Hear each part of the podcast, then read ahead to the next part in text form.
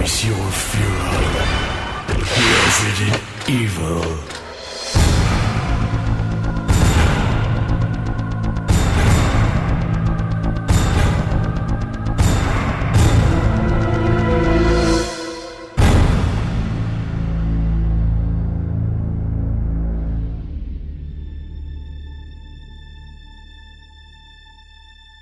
Olá pessoal, sejam bem-vindos a mais um episódio do Face Your Fear, que é o podcast oficial do Resident Evil Database.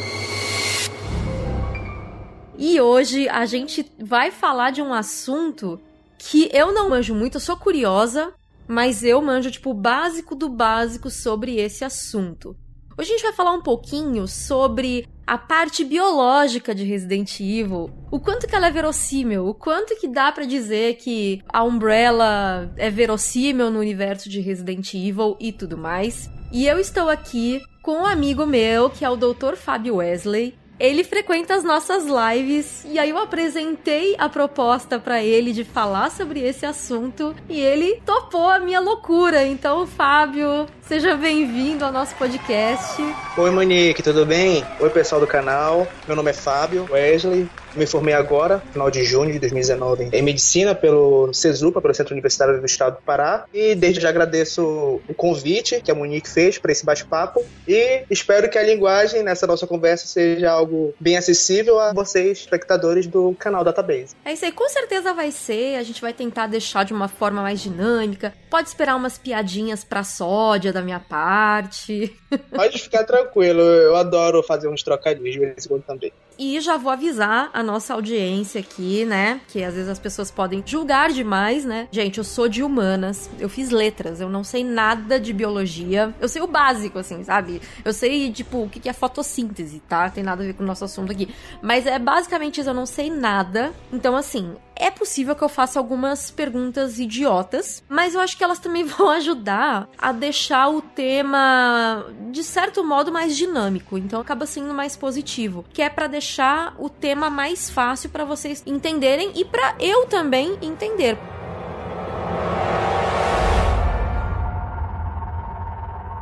Então, vamos começar aqui. E a primeira pergunta para o Fábio é: a parte biológica de Resident Evil, de alguma forma, ela é plausível? Em partes, sim. Como é colocado na franquia, os vírus são parasitas intracelulares obrigatórios. O que seria isso? Eles precisam de uma célula hospedeira para se reproduzirem. Eles infectam tudo que vocês podem imaginar, desde bactérias até plantas e seres humanos.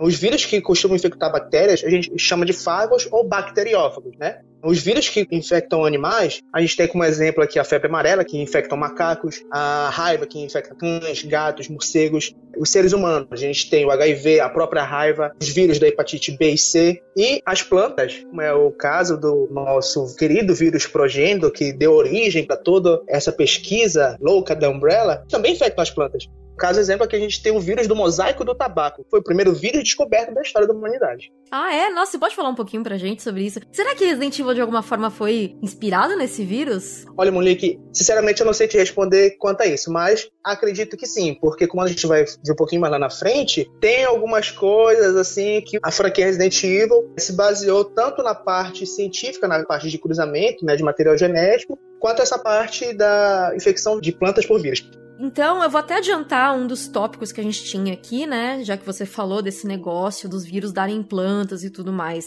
Porque no Resident Evil 5, a gente descobre que o Progenitor Virus, né, que é o vírus primordial lá que deu origem ao T-Virus e que deu origem a outros vírus, o Progenitor foi extraído de uma flor chamada Escadaria para o Sol, né, que o nome em inglês é Stairway to the Sun, e a gente tem também, como se fosse o nome em alemão dela, que é Sonnentrep. Então, essa flor, ela era usada por uma tribo indígena lá, os Ndipaia, né? Que a gente vê lá na região do pântano, próximo a Kijúdio.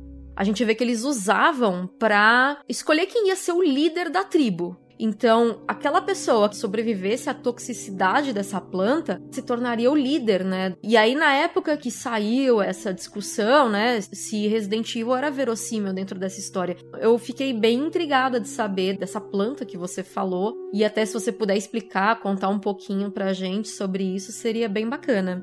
Essa planta que foi descoberta junto com esse vírus do mosaico do tabaco, ele meio que, digamos assim, foi o boom inicial da descoberta da questão dos vírus para descobrir um pouquinho mais sobre a origem de algumas doenças que onde a gente não sabia ao certo qual era o, o, o fator desencadeante para aquela determinada doença, certo? Como você colocou a questão das plantas aí, de existirem vírus que infectam plantas, eu tentei buscar ao máximo nas literaturas que eu tenho aqui, tanto nos livros de microbiologia quanto nos livros de virologia, que é bem mais voltado para a questão da reprodução viral, não consegui achar nenhuma literatura que eu utilizei como pesquisa de indícios de vírus que infectam plantas de serem capazes de infectar humanos e causar alguma doença. Por quê? Existe um mecanismo que a gente chama na biologia de chave fechadora. Que seria isso? Na superfície viral, é necessário que exista uma compatibilidade celular uhum. entre o vírus e a célula hospedeira. Um exemplo disso seria o vírus do HIV que infecta os linfócitos TCD4, que seriam as nossas células de defesa. Eles têm receptores que vão ligar eles a estas células. Um outro exemplo é o vírus da hepatite, que vai infectar os hepatócitos, que são as células do fígado. Uhum. Uma outra questão aqui, ainda entra na parte biológica, o fato da pessoa infectada por um vírus pode sofrer alguma mutação? Pelo que eu pesquisei aqui também não. É bem fantasiosa essa questão que o Resident Evil traz pra gente. Por exemplo, para que isso viesse a acontecer, seria necessário que o vírus viesse a ocasionar uma alteração a nível molecular para reescrever o material genético da pessoa. Certo. Isso seria feito com alteração de bases nitrogenadas, são componentes do nucleotídeo que são subunidades dos ácidos nucleicos, no caso do nosso material genético, DNA e RNA. E essa alteração de bases nitrogenadas, elas ocorreriam assim ou por reorganização ou por formar novas bases nitrogenadas. Ah, mas como assim? O nosso DNA tem quatro tipos de base nitrogenada: adenina, timina, guanina e citosina. Uma sequência desses nucleotídeos vão formar o gene, que seria o segmento do, do nosso material genético responsável pela síntese de proteína. Um exemplo, eu tenho aqui uma sequência da adenina, timina, guanina, guanina, citosina, adenina. Essa sequência vai produzir uma proteína X. Mas vamos supor que essa mesma sequência, eu substituindo o ATG e fica GAT ou GAC, ela vai produzir uma proteína Y. Ou seja, essa alteração é um gene mutante. Certo. Porque, como houve alteração nessa sequência, houve uma mutação que acabou produzindo uma proteína diferente do que era esperado para a função original. Primeiro de tudo, quero fazer o comentário de que o Dr. James Marcos ia ficar muito orgulhoso de você, viu? que você foi lá no livro de virologia. Ele ia te chamar, viu, pro centro de treinamento aí da Umbrella. De repente você ia ser um candidato ali, competir com o Burke, com o Esker.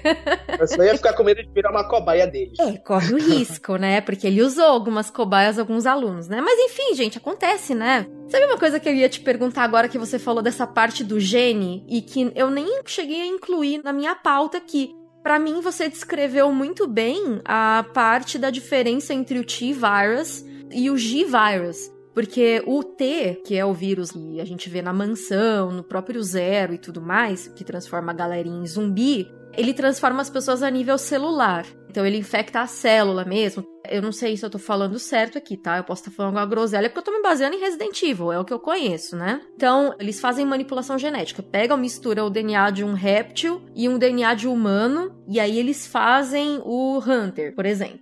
O Tyrant, ele é um humano com o T-Virus, né? Ele tem uma aparência mais humanoide, né? Um pouco mais normal do que outras armas biológicas. E o zumbi, na verdade, ele é um, um, erro, né? O zumbi ele é um acidente. Já o G, a diferença dele é que a mutação dele é a nível genético. Então, será que isso explicaria as mudanças que ocorrem tão rápidas com o William Birkin, por exemplo, de, cara, do nada ele criar uma massa corpórea que ele não existia, uma reprodução celular muito mais absurda? Ao reescrever o DNA, seria possível fazer esse tipo de coisa, assim? Ter alguma realidade dentro disso, assim?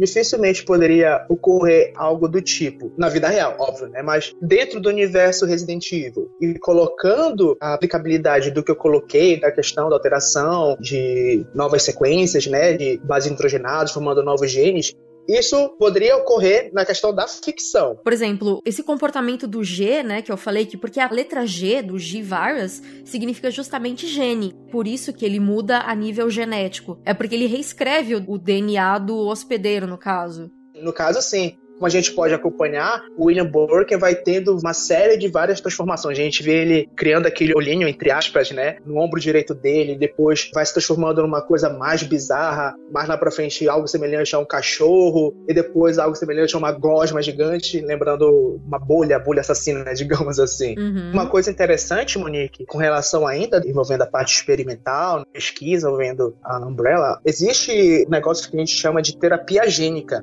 que seria a transferência de material genético para dentro das células de um indivíduo com o intuito de corrigir genes responsáveis por características patológicas, ou seja, causar doenças. Sim. E através dessa terapia gênica seria possível tratar doenças.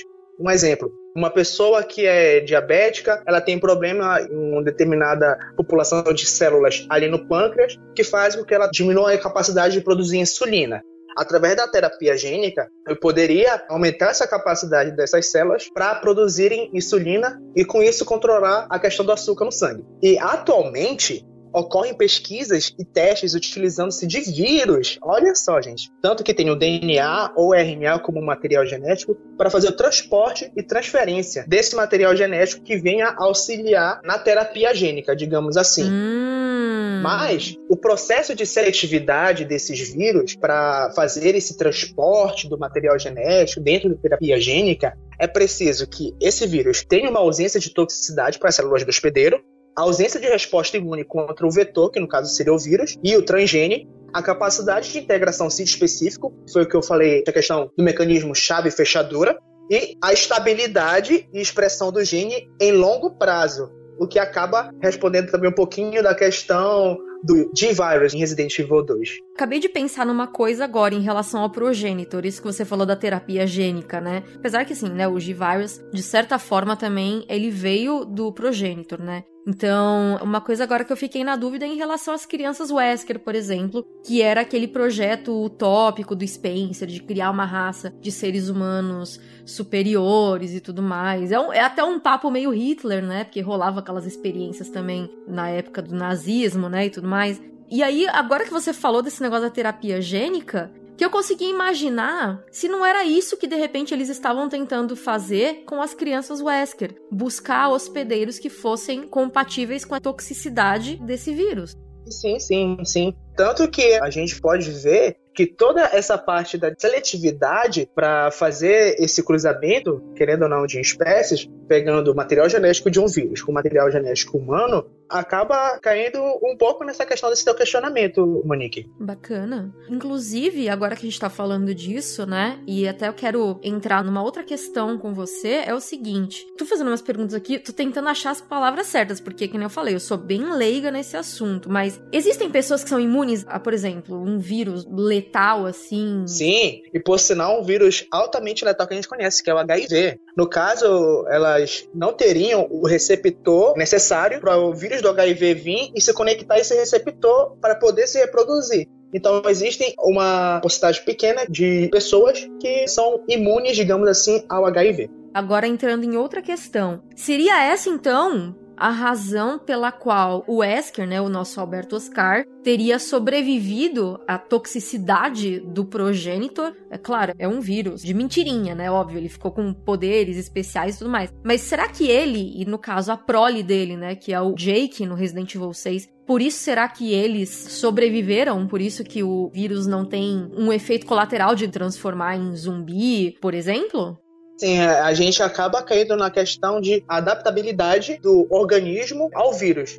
Que seria, no caso, o vírus vir infectar o organismo humano e o organismo humano se adaptar às consequências que o vírus poderia vir a trazer ao hospedeiro. No caso, a questão da toxicidade, a questão da resposta imune alta contra esse vetor, a capacidade né, da integração, como eu falei, e a questão do ponto crucial que eu vejo mais é a estabilidade e expressão do gene. Ou seja, a gente pode perceber que no William Burke, por conta dessa instabilidade, expressão do G-Virus, ele começou a ter várias mutações sequenciais descontroladas. Ao contrário de que no Jake e no Wesker, eles tiveram essa adaptabilidade ao vírus. Eu acho até que, inclusive, o G-Virus, ele tava bem longe ainda de ser perfeito. acredito que eles não queriam que se transformasse num bicho totalmente burro, totalmente inconsciente e irracional, como o G se transforma, né, no caso. Acho que ele ainda tinha que ter muito aprimoramento e talvez essa adaptabilidade dele ainda fosse muito menor do que o próprio Progenitor e o próprio T-Virus. Parece que a cada vez que eles manipulam o Progenitor, eu acho que essa adaptabilidade vai ficando menor ainda, porque com o T-Virus, por exemplo, a gente tem a questão de que apenas um indivíduo em um milhão de indivíduos vai se transformar num Tyrant. O resto vai virar zumbi, por exemplo. Eles tiveram, inclusive, que clonar o Sergei Vladimir, que a gente vê lá no Umbrella Chronicles, para eles poderem produzir os Tyrants em massa quanto mais a gente vai manipulando esse vírus, mais a gente vai colocando coisa nele, mais a gente vai fuçando ele, mais a adaptabilidade dele vai ficando cada vez menor.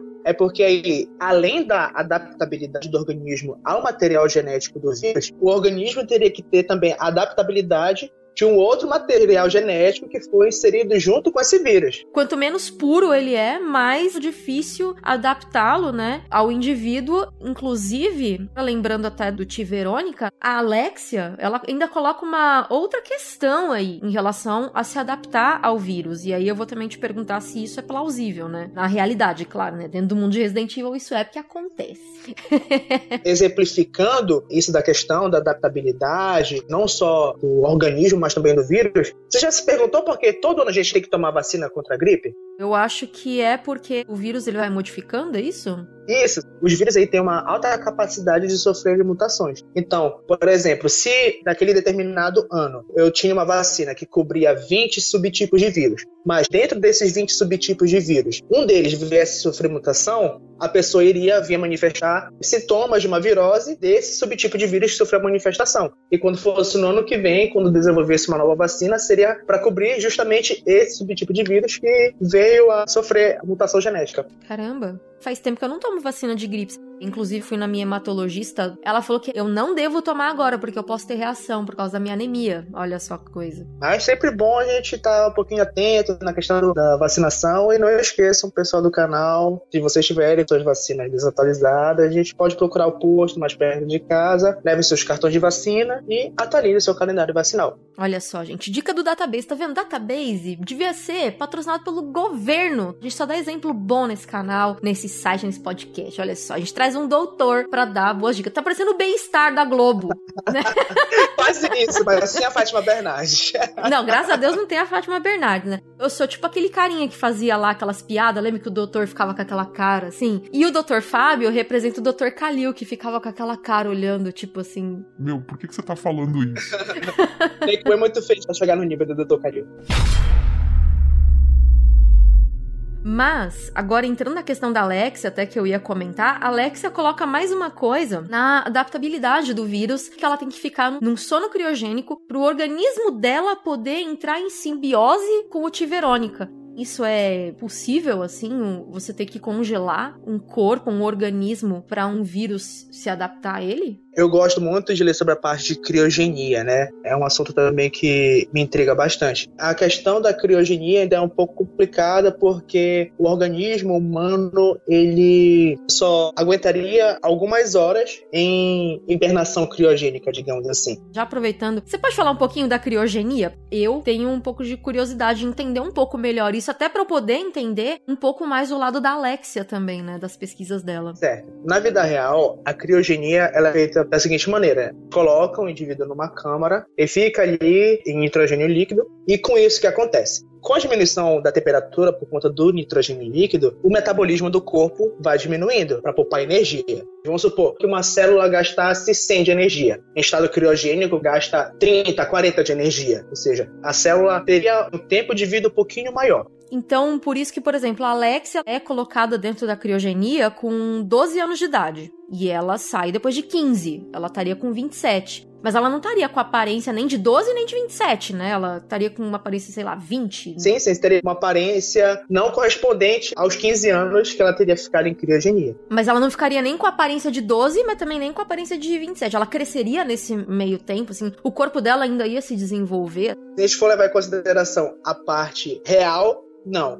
O corpo humano ele aguentaria só algumas horas em estado de criogenia. Após esse estado, as células do nosso organismo iriam morrer. Mas supondo que o corpo aguentasse, que nem a Alexia ali, ela envelheceria, mesmo assim, só que ela envelheceria de um modo mais devagar. Isso, numa velocidade mais lenta, digamos assim. A gente estava falando, né, sobre essa questão de o vírus, de repente, se adaptar ao organismo por causa dessa diminuição da atividade celular. Seria possível isso de alguma forma? Sim, sim. Os vírus também, a questão da reprodução deles depende muito da temperatura, do pH, no caso seria a acidez no meio, enfim, de vários fatores que vêm influenciar numa maior ou numa menor reprodução do vírus. Por exemplo, o coma induzido, claro, não chega nem perto de uma criogenia, mas ele também diminui, né, a atividade celular da pessoa, assim, ou não? Seria um pouquinho mais baixo, mas não tão baixo a ponto de alguém que estivesse em estado criogênico. Entendi. E agora eu quero entrar numa outra questão aqui com você.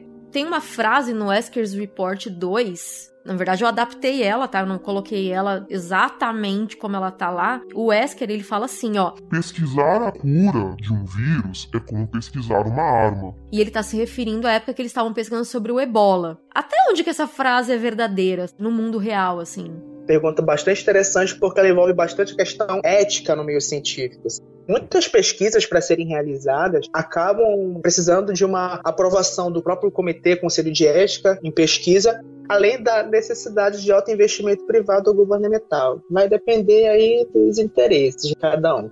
Mas, pegando isso que o Wesker falou, a gente pode considerar um pouquinho de verdade.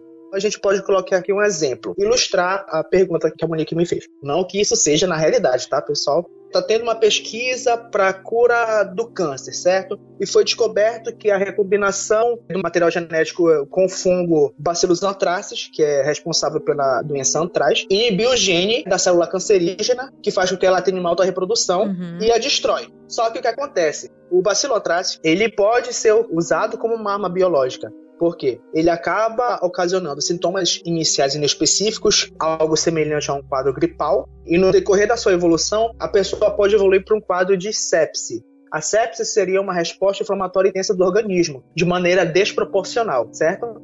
E como a gente poderia colocar a questão do bioterrorismo? Para vocês terem ideia, 100 quilos do antraz jogado a favor do vento sobre Washington causaria de 130 mil a 3 milhões de mortes, sendo comparado o potencial dela letal ao de uma bomba de hidrogênio, para vocês terem noção. Misericórdia. É, o negócio é feio com o antraz.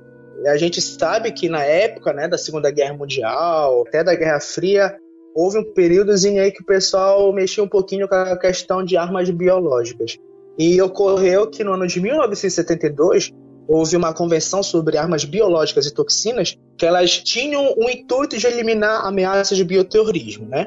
Na época, 140 países fizeram assinatura desse tratado, digamos assim. Nos países envolvidos que assinaram estava a União Soviética e os Estados Unidos. O problema é que algumas estimativas atuais feitas são de que muitas nações continuam a abrigar programas de bioarmas. Ainda entrando nessa pergunta que eu fiz para você, deixando a ética de lado, vamos pensar a cabeça da Umbrella. eles tinham o lado farmacêutico, né? Eles disfarçavam ali, mas eles estavam desenvolvendo armas. É possível, por exemplo, a gente falar que um laboratório que está produzindo coquetel para HIV. Eles poderiam, na verdade, também, além de estar tá pesquisando essa cura, também estar tá pesquisando o lado da arma também do HIV? Tudo é possível, né? Como eu citei anteriormente, foi feita uma estimativa em que, mesmo após a assinatura desse acordo em 1972 de combate ao bioterrorismo, existem nações dentro desse tratado que ainda continuam a abrigar programas de bioarmas, usando algum vírus, por exemplo, do ebola, que tem uma alta patogenicidade, um exemplo disso, que é até citar sobre a questão de uso né, de armas e tal, teve um caso em 1984, nos Estados Unidos, que foi um culto religioso né, no Oregon, tentou influenciar uma eleição contaminando porções de saladas em restaurantes com salmonela para diminuir o comparecimento de eleitores. Pro azar deles, a eleição ela não foi afetada, né, devido a esse ataque deles, mas infelizmente resultou em 751 casos de salmonelose. Caramba! Já que a gente tá falando sobre pesquisar cura, pesquisar arma e tudo mais, agora a gente são dois assuntos que eu quero entrar. O primeiro deles é o seguinte: existem vírus que foram criados 100% por seres humanos? Mesmo que tivesse um outro vírus como base, que nem o Progenitor. O Progenitor, ele é um vírus natural. Tava lá dentro da plantinha, eles foram lá e trabalharam, fizeram manipulação genética. Eu não sei te informar com precisão quanto a esta informação.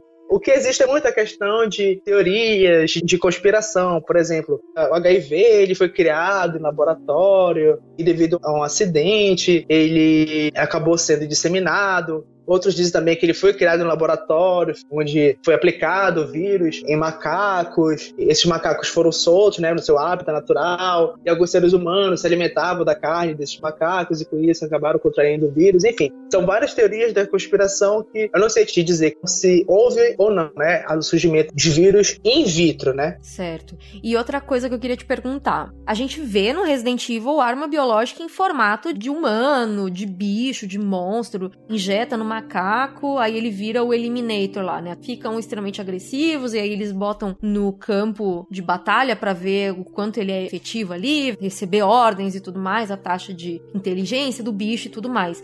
Mas a arma biológica que a gente conhece na vida real é tipo o Antraz.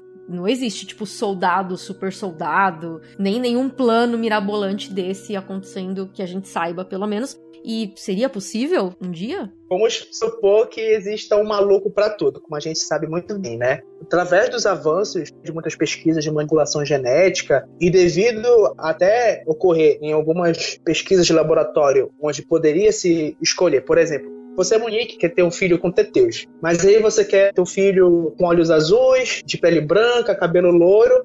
Os cientistas, basicamente, poderiam manipular genes que fariam com que seu filho viesse a expressar olhos azuis, pele clara e cabelo loiro mas isso acaba esbarrando na questão de ética, porque isso poderia acarretar um estímulo à eugenia, por exemplo, na formação de super-humanos, digamos assim, seres humanos selecionados laboratorialmente. Que seriam as crianças Wesker.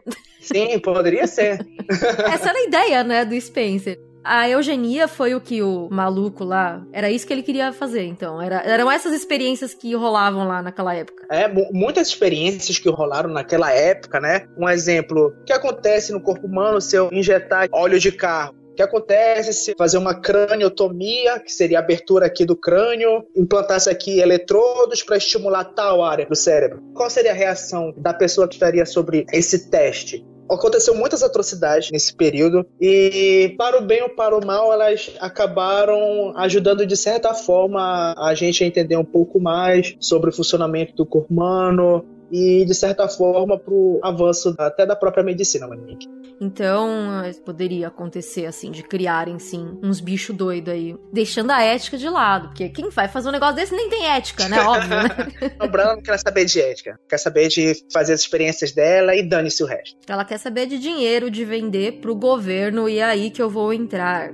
Que nem você falou, vários governos aí que assinaram e teve país que não assinou. Dizem, né, que eles têm programas de bioarmas. Quem financiaria esse tipo de coisa? Comprariam de empresas privadas? Por exemplo, aconteceu isso em Resident Evil, né? A Umbrella era uma empresa privada que fazia armas biológicas por baixo dos panos, sob a fachada de uma empresa farmacêutica, e vendia para o governo americano, por exemplo, que era um dos maiores consumidores deles colocando isso na questão da prática, assim, no nosso mundo real, acontece muito a, questão da associação entre Estado e empresas privadas.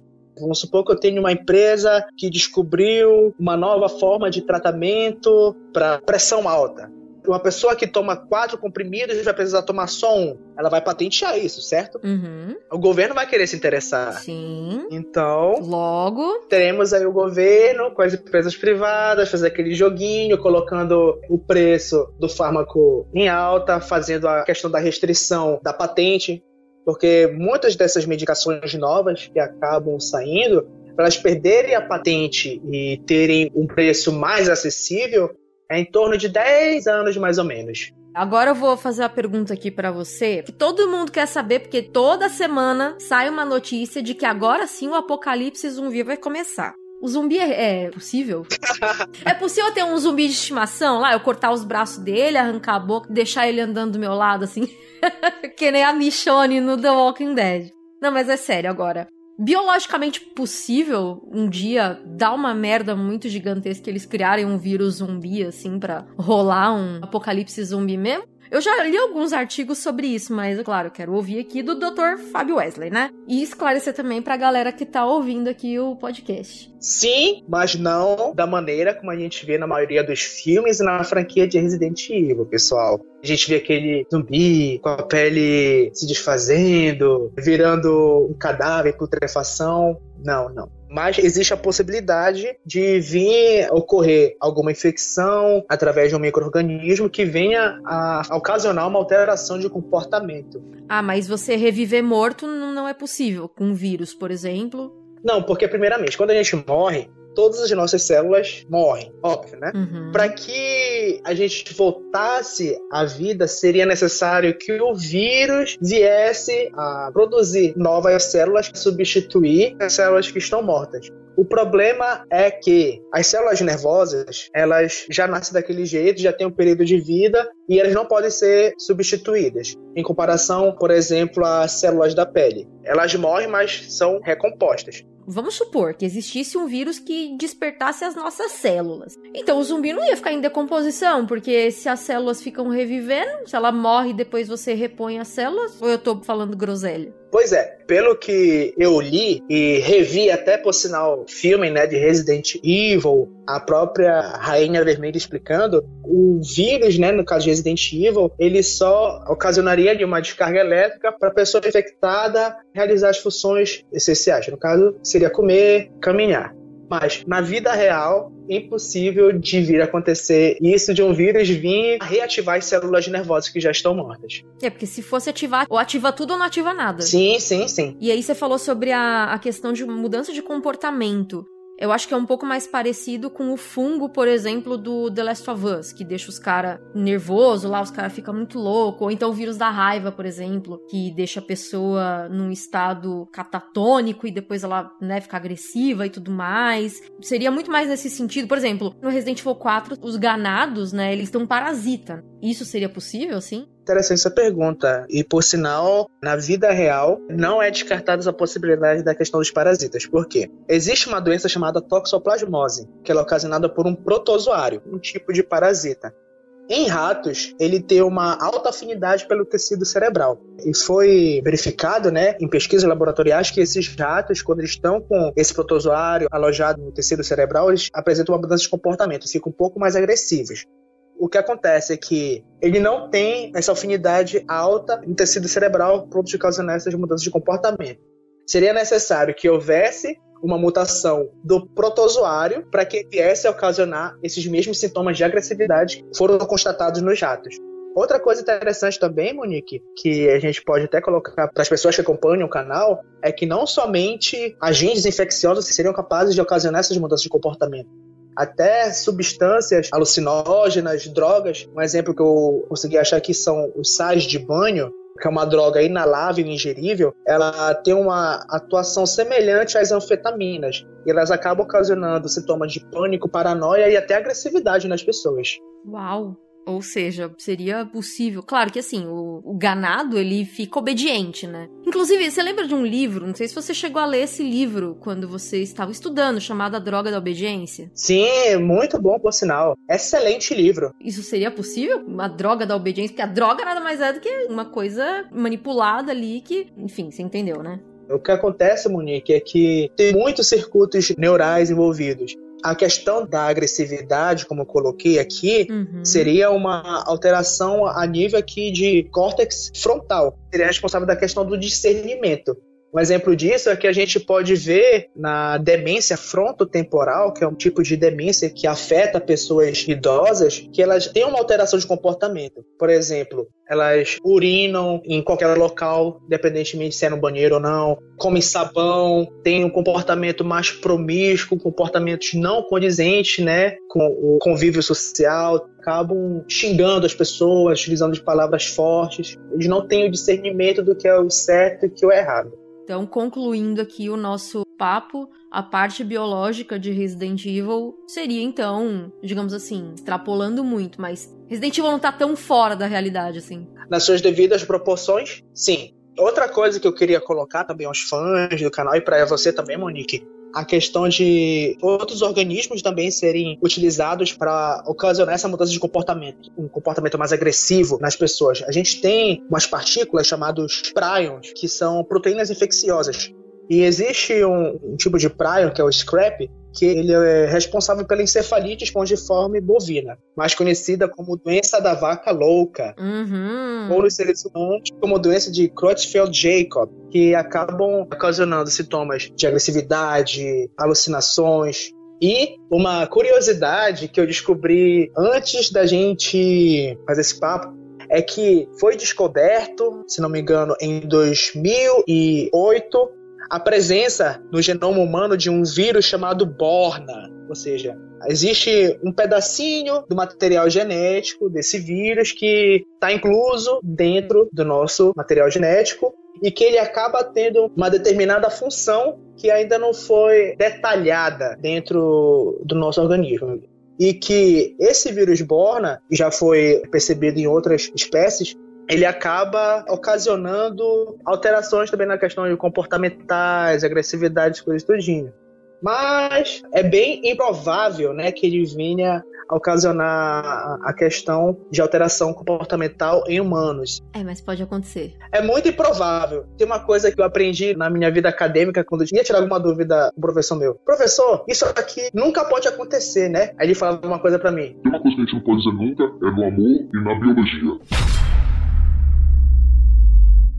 E olha, é com essa frase maravilhosa que a gente vai encerrar esse papo porque já tá muito complexo. E eu vou até deixar o convite aqui pro Dr. Fábio para ele voltar pra gente falar em outras questões também. Tem um monte de coisas que a gente ainda pode levantar, por exemplo, a capacidade de misturar DNA de sanguessuga num vírus para criar um outro vírus e tudo mais. E assim, a minha cabeça mata uma pergunta, surge em três a gente começa a conversar, nem vê a hora passar, né? Porque caramba, passou tão rápido assim. Sim, a mesma coisa aqui também. Então, eu acho que é melhor a gente fazer uma segunda parte, claro. Primeiro, se o Dr. Fábio aceitar voltar. E segundo, se a galera gostar desse podcast. Então, se você tá ouvindo pelos agregadores, Mande comentários pra gente também nas redes sociais. Fala, ah, gostei do podcast, pô, quero mais. Traz o Dr. Fábio de volta para ele responder mais coisas.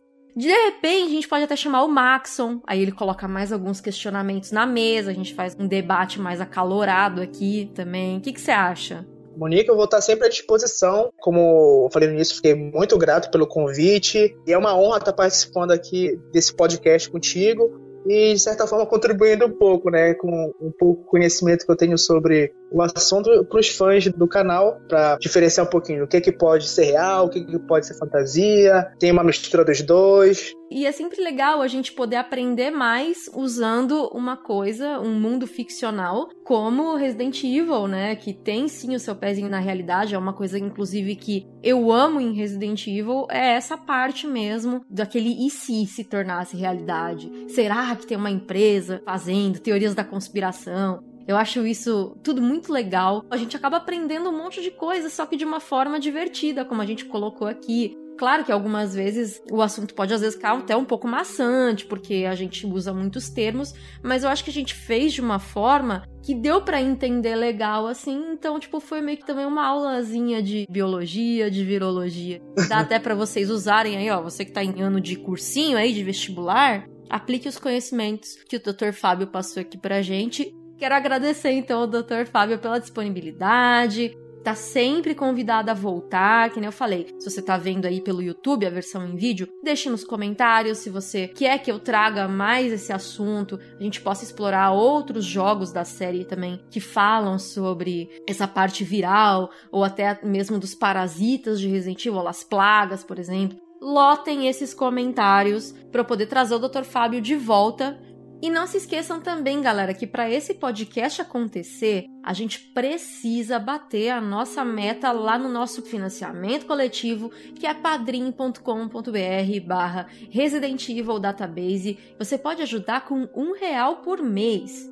Já pensou se todo mundo que segue o nosso canal ajudasse com um real por mês? Dava para fazer podcast semanal e não mensal. Então, se você gosta do nosso podcast, considere se tornar um apoiador no Padrim. Se você não pode se comprometer de ajudar todo mês ali no Padrim, você também pode seguir a gente no PicPay, que é uma rede social de pagamentos. Você instala o app no celular Aí você segue o Resident Evil Database, a gente vai te seguir de volta em agradecimento aí pelo apoio, pelo seu carinho, e aí você pode ajudar a gente com quantias esporádicas, quando e no valor também que for melhor para você, que couber no seu bolso.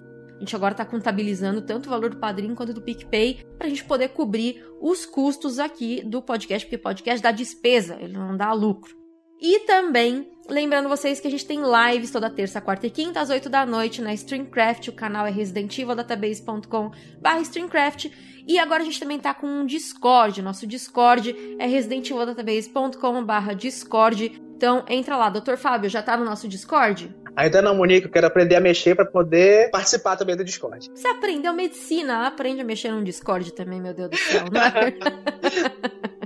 Então, pessoal, eu espero que o nosso papo aqui não tenha ficado algo altamente viajante, que tenha sido numa linguagem bem formal e bem acessível para vocês que acompanham aqui o canal. E espero voltar mais vezes aqui para a gente continuar esse papo, porque é um papo que envolve muito a questão de assuntos que eu gosto muito, né? Que é a parte da microbiologia, que é a parte da infectologia. Espero que vocês tenham gostado e não esqueça de dar uma curtida no vídeo. É isso aí, gente, ó. São recomendações médicas. Então, é assim com essa recomendação médica que a gente vai encerrando essa edição do Face Fear. Então, um beijo para todo mundo, até o próximo podcast e tchau! Tchau, pessoal!